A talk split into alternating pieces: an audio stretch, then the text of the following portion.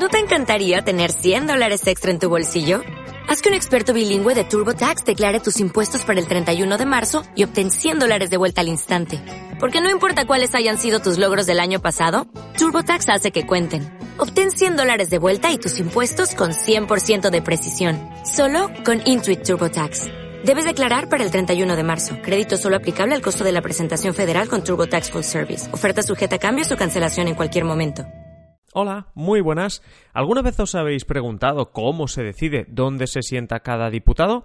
Bueno, pues en este episodio de Simple Política lo vamos a averiguar.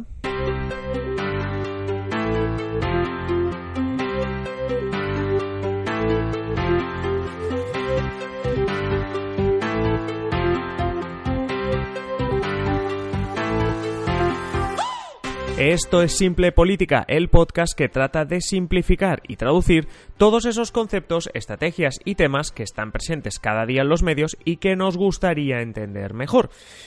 Y hoy hago un episodio que tenía ganas de hacer, ya que estos días hemos estado con la investidura, pues viendo mucho el Congreso de los Diputados, viendo pues muchas horas de discursos en el Congreso, y me apetecía explicar un poquito cómo se decide dónde se sienta cada partido. Porque la verdad que en los últimos años, seguro que los que seguís mínimamente la política, os habréis dado cuenta de que el PSOE normalmente se sienta siempre en el mismo sitio, el PP también, etcétera. Entonces, la pregunta es, ¿cómo se decide eso?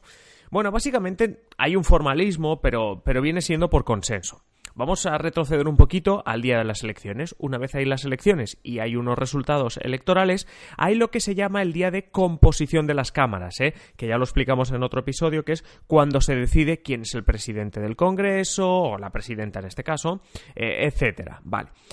Ese día los diputados se sientan donde quieren. Una vez llegan, se van sentando. Obviamente, por tradición, pues a los del PSOE normalmente los veremos sentados en el mismo sitio y a los del PP también. Una curiosidad en ese sentido es que Vox, la primera vez que llegó al Congreso, que fue tras las elecciones de abril, ese primer día intentó sentar al máximo de diputados posibles detrás de Pedro Sánchez y detrás de algunos diputados importantes del PSOE, porque como era el primero que llegaba, el primero que cogía sitio, pues intentaron salir como en la foto. Pero después, después de esa primera sesión de composición de la Cámara y cuando la mesa del Congreso y la presidenta del Congreso ya han sido elegidos, ahí es cuando se decide, primero de todo, los grupos parlamentarios. Es decir, el Partido Socialista tiene el Grupo Parlamentario Socialista, el PP el Grupo Parlamentario Popular, etc. Ya hemos explicado en algún otro episodio que hay que conseguir unas ciertas condiciones para ser un grupo parlamentario. Pero bien, una vez están elegidos todos los grupos parlamentarios, incluido el grupo mixto, lo que se hace es decidir desde la mesa del Congreso dónde se sienta cada grupo parlamentario. Es decir, lo que hace la presidenta del Congreso no es decidir dónde se sientan cada uno de los 350 diputados, sino que lo que decide es pues dónde se sienta cada uno de los grupos parlamentarios y se hace como un dibujito del Congreso. Os dejo en la descripción del episodio un enlace donde podréis acceder ya a la composición actual del Congreso, pero como veréis es lo que se estaba diciendo, se sientan según el grupo parlamentario. Aquí la cuestión a resolver de este episodio es cómo se acaba decidiendo eso. Formalmente lo hace la mesa del Congreso, pero como digo, es al final un consenso de los partidos políticos. Al final se coge como el, Congreso de los Diputados y se va dibujando lo que cada partido quiere para él. Entonces, lo que sí tenemos es un Partido Popular y un PSOE que siempre por tradición se han acabado sentando en el mismo sitio. Si nosotros miramos el Congreso desde donde lo mira la presidenta del Congreso o desde, bueno, desde, desde donde lo, lo miramos normalmente en ese semicírculo cuando hay una encuesta electoral, etcétera, que se dibuja un semicírculo, vale. A la izquierda de ese semicírculo siempre se sienta el PSOE. El PSOE siempre ocupa los asientos de más a la izquierda hasta, bueno, hasta donde tenga. Si tiene 85 diputados como no hace tanto, pues hasta 85 diputados y si tiene 120, pues más diputados. Entonces, a la derecha, desde el extremo derecho de ese semicírculo hasta donde le lleguen los diputados, son los del PP. Es decir, los de la izquierda son el del PSOE y los de la derecha son el PP. Esos dos, por tradición, por, ser algo que siempre ha venido sucediendo así, ya sabemos cómo se sientan. Es mucho más fácil. Anteriormente, antiguamente, antes de que salieran Podemos y Ciudadanos, los, asientos del medio eran mucho más fáciles de, bueno, de distinguir, porque era donde se sentaban aquellos partidos nacionalistas o incluso, bueno, pues el grupo mixto, etcétera. Era más fácil un poco de distribuir. Ahora, con, Podemos y Ciudadanos, más o menos tampoco tiene mucha complicación, porque por la izquierda, después de los del PSOE, los del los de Podemos pues buscan un acomodo, ¿no? Más o menos los veremos sentados más pegados al PSOE que pegados al PP, como es obvio. Ciudadanos ocurre lo contrario, los vemos más pegados al PP que a, eh, al, PSOE. Y luego está la irrupción de Vox. desde abril y también en estas de noviembre, y como digo, en el enlace que encontréis en la descripción lo veréis más claro, lo que vemos son unos diputados de Vox pegados al, al PP y sobre todo muy repartidos entre todas las filas del Congreso. Porque Claro, hay muchas filas y aquí es donde viene un poco la discusión que tienen los partidos para intentar ponerse de acuerdo. La última fila es la que se conoce como el gallinero. Claro, ¿por qué? Porque es donde estás más lejos y donde menos atención de los medios vas a recibir. Además, también se conoce como el gallinero porque normalmente también se sientan, no se sientan, o dicho otro modo, no se sientan los diputados pues, más importantes de los partidos. En las filas que ocupa el PSOE o en las filas que ocupa el PP, pues el gallinero no importa demasiado porque lo distribuyen ellos, es decir, los del PSOE ya deciden los suyos, donde es, quiénes se sientan en el gallinero, el PP también. ¿Cuál es el problema? La bancada del medio, claro, depende del partido, depende de si has conseguido asientos en primera, segunda, tercera fila, pues claro, lo más seguro es que tú no vayas al gallinero.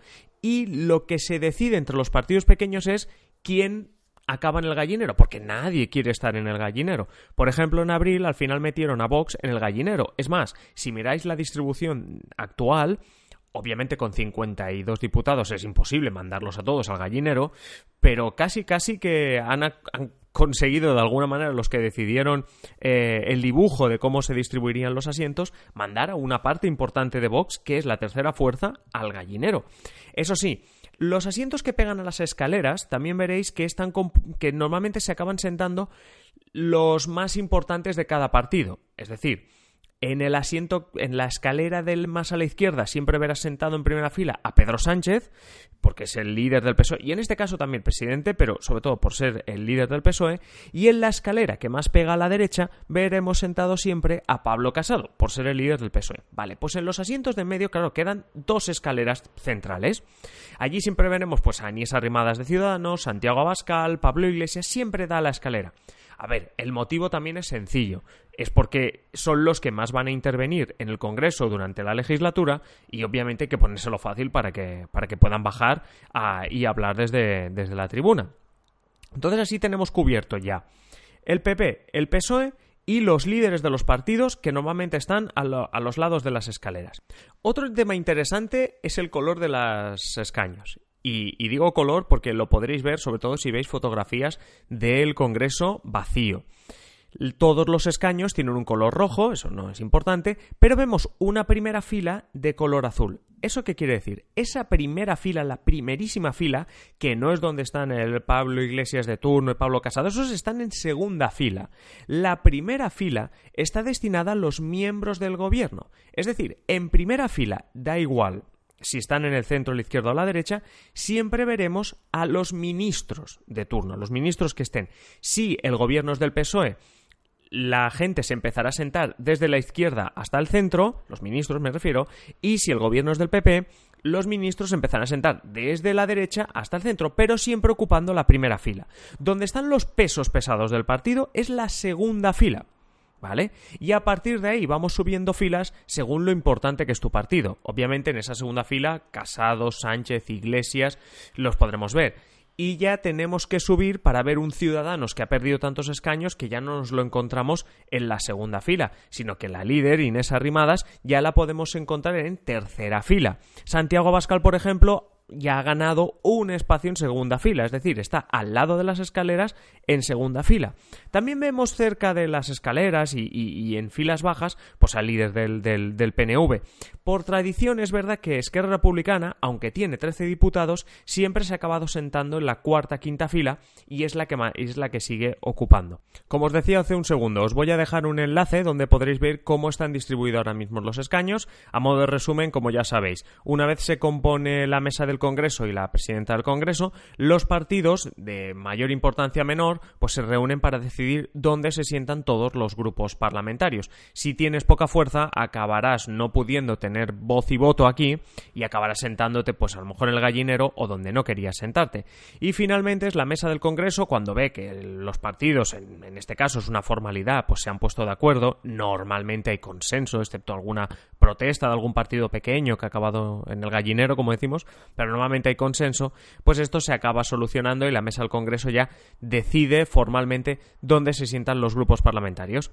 Nada, hoy me apetecía explicar esto porque hemos visto mucho el Congreso en los últimos días y como siempre os animo a entrar en adriancaballero.net barra contactar para poder eh, decirme nuevos temas que queráis que toquemos o vuestras impresiones, dudas, etc. Sin más, yo os espero con más simple política en el próximo episodio. Hasta luego.